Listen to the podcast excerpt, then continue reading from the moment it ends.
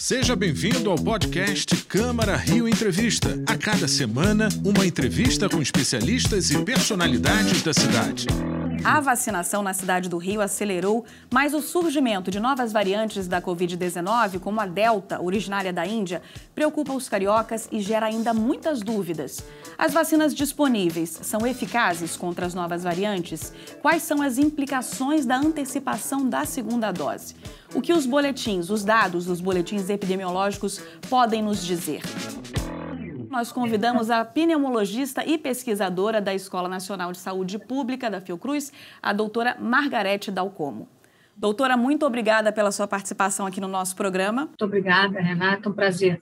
Doutora, nós temos presenciado então o avanço da vacinação aqui no Brasil, no Rio de Janeiro como um todo, mas ainda é cedo para comemorarmos? Nós não temos nenhuma razão de comemorar no Brasil, nós temos ainda uma um percentual de população importante, né? praticamente 40% da população brasileira recebeu uma primeira dose das vacinas, porém nós sabemos que a maioria das vacinas foram concebidas e devem ser aplicadas em duas doses, de modo que com duas doses e, portanto, imunizados, nós temos perto de 15% apenas da população, com variações de estado para estado. O Rio de Janeiro, como você citou, tem alcançado uma operacionalização, digamos, do programa de vacinação muito interessante, sem dúvida chegando nas faixas etárias mais jovens. Né? Isso eu estou dizendo que é muito importante, não apenas pela eficiência do sistema de vacinação, mas porque a epidemia mudou, ela mudou, o cenário mudou a epidemia mudou em si, né? as novas variantes elas são não apenas muito mais transmissíveis, duas vezes mais transmissíveis do que a cepa original, e hoje comprometendo pessoas muito mais jovens. Então, não há dúvida, Renata, de que o impacto positivo da vacina, de todas as vacinas, nas faixas etárias mais vulneráveis ou mais idosas é óbvio, né? Mas hoje estamos internando pessoas com muito menos idade. Então, não há dúvida, né? Há um ponto positivo que prova aquilo que nós estamos há um ano e meio dizendo, né? A solução para viroses respiratórias de alta transmissibilidade é vacina, isso está sendo demonstrado na prática. As vacinas mostraram, em estudos de pesquisa de fase 3, eficácia, todas elas muito considerável, e no mundo real, aquilo que nós chamamos de eficiência, evidentemente está se mostrando e revelando no impacto sobre o sistema de saúde. Pois é, mas todo cuidado é pouco, né? Nós sabemos aí, como mesmo a senhora acabou de dizer, que o vírus tem uma capacidade de mutação muito grande e nós temos ouvido falar demais sobre essa nova variante, a variante Delta. Eu gostaria que a senhora falasse um pouco sobre ela, o que, que ela traz de diferente, de sintomas. Os vírus todos, eles são muito mutáveis, né? O SARS-CoV-2, ele não é diferente dos outros vírus, né? Só para uma pessoa entender o raciocínio, o o vírus da influenza, que causa as gripes, né, todo ano nós somos vacinados. Todo ano a vacina é nova, ela é feita para aquele ano. Por quê? Porque o vírus influenza muta muito. Vírus mutam o tempo todo. E o que é que propicia que o SARS-CoV-2 sofra mutações? É a taxa de transmissão na comunidade. Quanto mais gente transmitindo doente, mais nós estamos criando o cenário adequado para que o vírus sofra mutação. Essas mutações, chamadas de variantes, elas são de duas naturezas. As variantes de alerta, que tem muitas, tem centenas de variantes de alerta que são detectadas e são consideradas porque qual é a diferença delas para as chamadas variantes de preocupação? Variantes de preocupação são aquelas que rapidamente se disseminam nas comunidades. Então, nós hoje temos quatro variantes de preocupação circulando no mundo: a variante alfa, a variante beta, a variante gama e a variante delta, que é a última, que é originária da Índia, a nossa foi determinada originária do Brasil como variante gama, que é aquela que prevalece, ela é responsável hoje no Brasil por mais de 90% das formas formas. Qual é a diferença de uma para outra? A variante Delta ela tem uma característica não de causar casos graves ou de é, aumentar ou alimentar a letalidade pela doença, mas de ser muito mais transmissível. Ela é duplamente transmissível em relação à cepa original. Então, isso significa que é muito. Hoje, nós temos visto um quadro em que nós diagnosticamos três, quatro casos na mesma família não necessariamente graves, mas é muito transmissível. Então, por isso, nós temos que, além de vacinar, manter os mesmos cuidados de proteção individual e coletiva, Renata, que são fundamentais.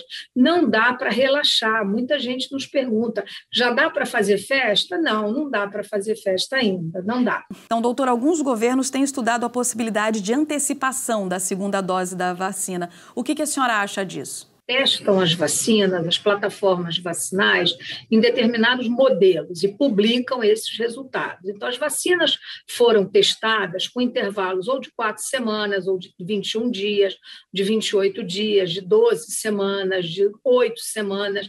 Então, são vários modelos em que foram testados. Estudos subsequentes revelaram que aumentar o tempo entre a primeira e a segunda doses pode aumentar a taxa de proteção conferida. Essa foi a razão pela qual não é só para vacinar mais gente, né? é também para vacinar mais gente na primeira dose, para aumentar a cobertura vacinal considerando uma medida de saúde pública. Né? Nós estamos diante de, uma, de um cenário epidêmico grave né, no mundo todo. Então, essa foi a razão pela qual o Reino Unido, que foi o primeiro país que tomou essa decisão, aumentou o espaço de intervalo da vacina da AstraZeneca das quatro semanas para 12 semanas. E o Brasil, Canadá, outros países seguiram a mesma regra. É, portanto, perfeitamente válido. Também é válido se nós optarmos, num determinado momento, a diminuir esse esse intervalo para oito semanas, né? e vamos acompanhando essas coortes de pessoas, como nós vamos fazer, por exemplo, no estudo que a Fiocruz está coordenando em Paquetá. Lá, a segunda dose da AstraZeneca será aplicada com oito semanas, entendeu, Renata? Então, assim, não é, não é uma questão de achar isso ou aquilo, é uma questão de estar baseado em demonstrações de efetividade e de proteção, e, obviamente, de segurança. As vacinas são todas muito seguras, né? elas não, não mudam nada em relação a efeitos adversos ou a taxa de proteção em relação ao tempo utilizado entre uma dose e outra, falando daquelas que são de duas doses.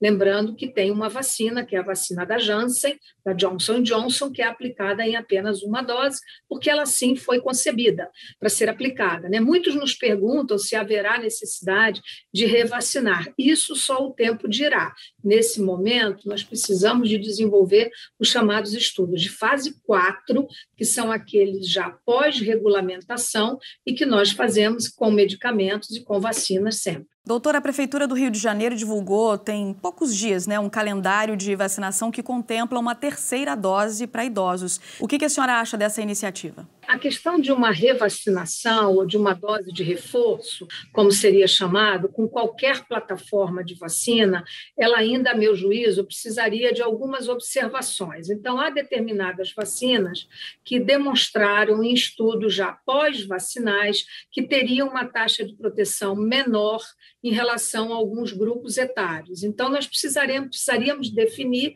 e acompanhar esses grupos. Não é, não é uma questão de estar certo nem errado. A meu juízo, o que nós deveríamos, nesse momento, investir é vacinar o máximo possível de pessoas, cobrir as faixas etárias mais jovens, chegar aos adolescentes, que são os grupos de população responsáveis pela grande mobilidade social. Isto, a meu juízo, né, essa é a minha, minha opinião, seria mais prioritário, digamos assim, eh, do que fazer uma terceira dose de vacina em qualquer faixa etária. No entanto, eu admito que é possível, e todos nós sabemos, que é possível que venha a ter necessidade de uma dose de reforço, sobretudo das vacinas que revelaram menor taxa de proteção em grupos mais idosos de pessoas, mas essa resposta, a meu juízo, não está dada até o momento.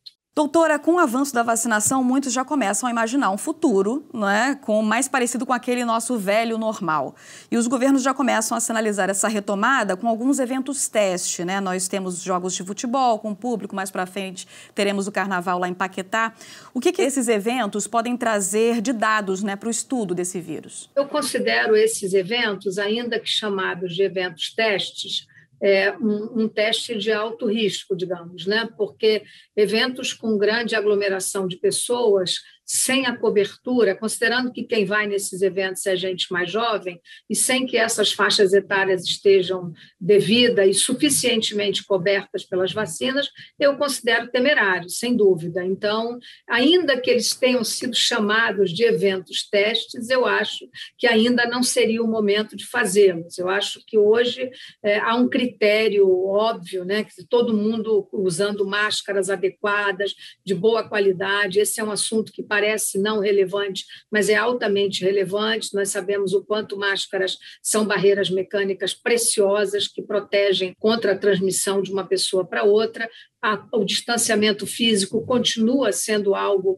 muito importante, de modo que eu acho que os eventos testes vão ter que operar é, com uma faixa de risco que eu ainda considero bastante temerária. E a senhora consegue já vislumbrar, de repente, um futuro em que nós poderemos relaxar com as medidas que hoje fazem parte da nossa realidade? Quando é que nós vamos conseguir voltar a uma nova normalidade? Qual seria o patamar de vacinação, por exemplo? Que nós possamos falar em controle da transmissão comunitária, nós precisaremos ter 80% da população vacinada, considerando é, as novas variantes, a taxa de transmissão, aquele RT, né, que nós chamamos da taxa de, de transmissibilidade, abaixo de 1, bem abaixo de 1, como seria o desejável, e uma cobertura vacinal de todas as faixas etárias, aquelas mais vulneráveis, as pessoas com comorbidade e, sobretudo, os mais jovens que se mobilizam muito.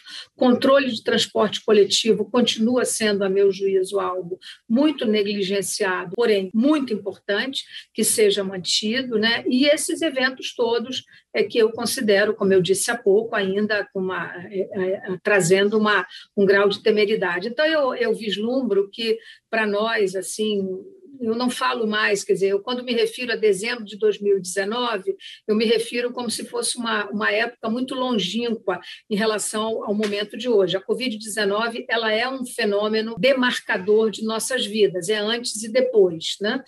Quando nós conseguiremos controlar a epidemia, impedir a transmissão, o vírus vai desaparecer? Não, ele não deve desaparecer de nossas vidas, ele deve guardar uma certa endemicidade na transmissão, ele fará parte é, do, do diagnóstico diferencial de outras doenças virais, seguramente, a partir de agora, e nós teremos algum, algum grau de relaxamento e tranquilidade quando tivermos 80% da população vacinada, protocolos instalados de segurança em todas as empresas, escolas, tudo aquilo que congrega pessoas, né, e um novo modus, digamos assim, operandi de todo um cotidiano que seguramente não será igual. Então, até lá, nós temos que manter os nossos cuidados e não escolher vacina, né, doutora? Há algo realmente muito difícil de ser explicado, né? Eu costumo dizer que, assim, isso é um problema que os sociólogos, os antropólogos, os psicólogos têm que responder o que faz